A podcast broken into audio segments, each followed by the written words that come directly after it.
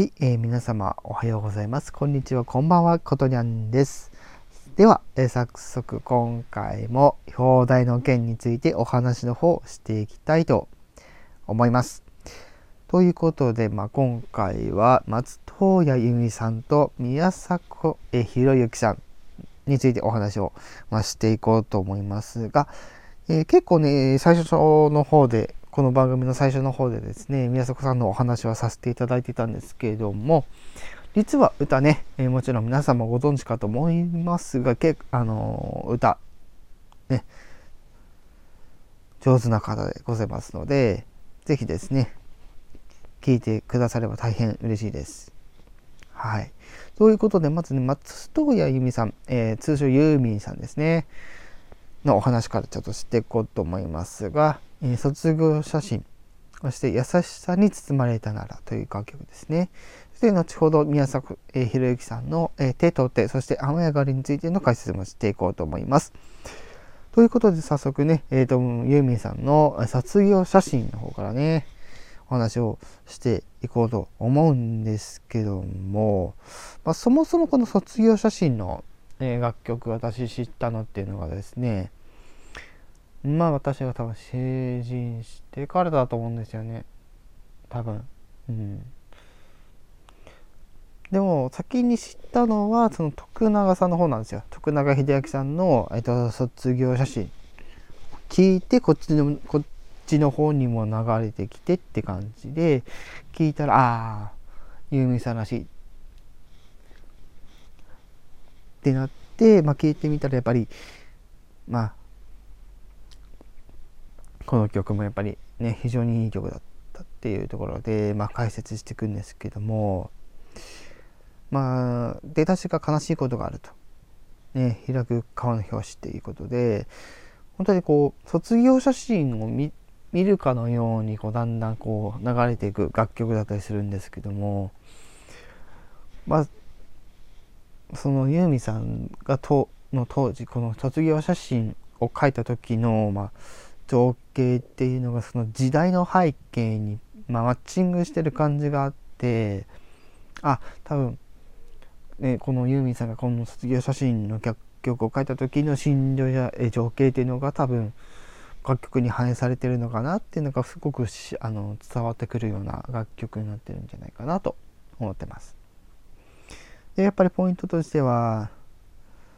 まあ、卒業写真のあの人はね優しい顔しているやはりこの卒業写真を見ながら、えー、まあ、ある人のことを思うみたいな、まあ、そんな要素もあって非常に素敵な、まあ、曲だと思いますそして一方で、えー、優しさで、え、優しさに包まれたならの楽曲なんですけどもこの楽曲実はですね、まあ、ユーミンさんのシングル曲でもありながら映画にも使われた楽曲なんですね。その映画というのが、えーと、魔女の宅急便ということでジブリ映画の、えー、主題歌にも、えー、主題歌じゃないか挿入歌として使われてって感じで挿入歌じゃないか主題歌か。の私もやっぱりその映画がすごい大好きってことでもう本当にこのジブリのこの「アンジェの宅急便」を見た時はもうキュンキュンしましたね。でもその映画の話をしたいわけじゃないので、えー、あちょっと一回帰ってきましょう。はい。ということで優しさに包まれたなら。ね。タイトルの通り、まあ、歌詞あの歌詞の中にも、ね、優しさに包まれたならきっとってくるんですけどもやっぱりねこの、ね、出だしからこう最後まで、あのー、全部余すことなく楽しめる作品、あのー、楽曲だと思うんですよね。うん、でちゃんとそのジブリ映画のまあその流れこの曲が流れてると同時に映像も流れてるわけなのでそことのなんかこうマッチングも結構あの結構グッとくるものがあってですね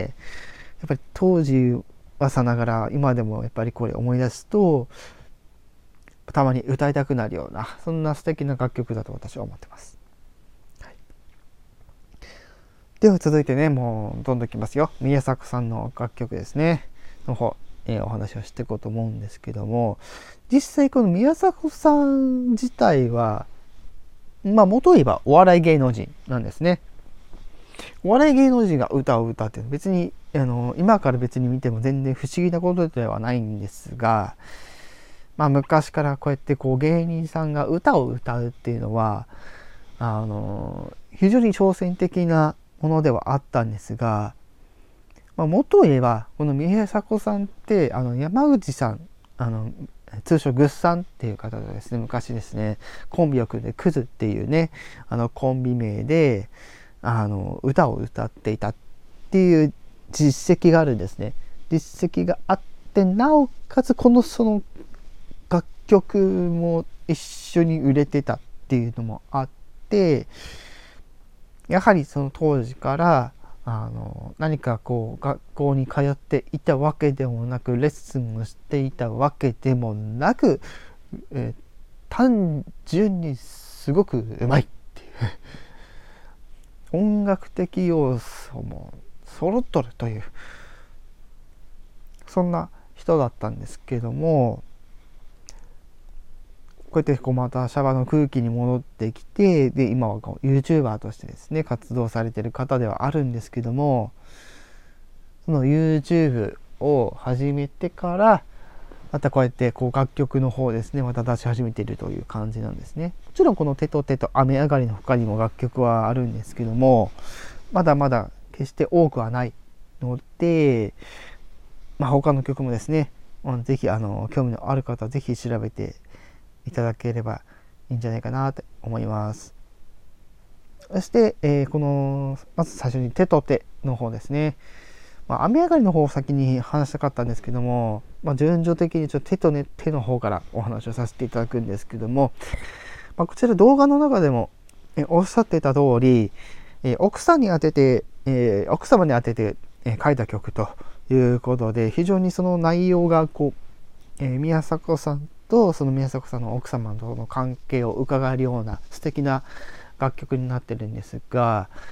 えー、非常にこの曲難しいです。リズムとか歌詞の内容とかも非常に素敵なのに結構こうリズムに関しては結構難しいんですね。はい。それをあ宮迫さんは見事歌い切っているわけなのでやはり、えーまあ、こういうのもあれなんですけども非常にレベルの高い方と。いうふうに、えー、とらわざるを得ないという感じでございます。まあ、歌詞の中にはね、えー、パスタ作ったうまいみたいな のもあったりするんですけども、ね、あ実際に違いますけどねあのもうちょっとちゃんとねした歌詞があるわけなんですが宮迫さんの奥さんって、まあ、動画の中でもあの何度か出てきてるんですが前世イタリア人みたいな 面白い方なんですね。はい、そういうなんか素敵な奥様と、ま結婚されて、ね、今ね YouTube もちゃんと認められて活動されてる方なので、ぜひこちらの手と手という楽曲ぜひ聴いてくれたらなと思います。そして最後に雨上がりの方ですね。この雨上がりっていう曲はもう宮迫さんご本人のことを語ってるようなそんな楽曲にもえ聞こえてくるわけなんですが、もちろんね、あの同じ境遇の方がですね共感できるような楽曲にもなっておりまして、えー、まあ、出だしから最後の方までね全然この魅力余すことなく楽しめあの、えー、非常に、えー、まあ、楽しめるというかこう黄昏れるようなすっかりあの神作と言ってもいいようないい曲なので是非ですね宮迫さん嫌いっていう人でなければ是非聴いてほしいんですね。どうしてもやっぱり宮迫さん自身のそのいろいろな不祥事っていうところで皆さんあまりいいイメージ持たれてないかもしれないんですけどもあの勘違いされてる人多いですけど別に宮迫さん悪くないんであのその辺に関してはあの多め多めに見てやってくださいという感じです。勘違いされてる子めっちゃ多いので別に宮迫さん何も悪くないです。はい。ということで、まあ、不祥事の話なんて今関係ないんですけどね。まあ、十分 YouTuber としてかあの活動活躍されている方なので是非ですね今後の宮坂さんのいろんなプロジェクトですね動画の、えー、中で語られているいろんなプロジェクトをぜひですね今後も応援していきたいと私は思っております。ということで、まあ、ちょっとね一部話がそれたりしましたが今回はお二方についてのお話をさせていただきました。はい、ちょっとまた長くなってしまいましたが、是非、えー、最後まで聞いていただければ幸いです。それでは今回はこの辺で終わりにしたいと思います。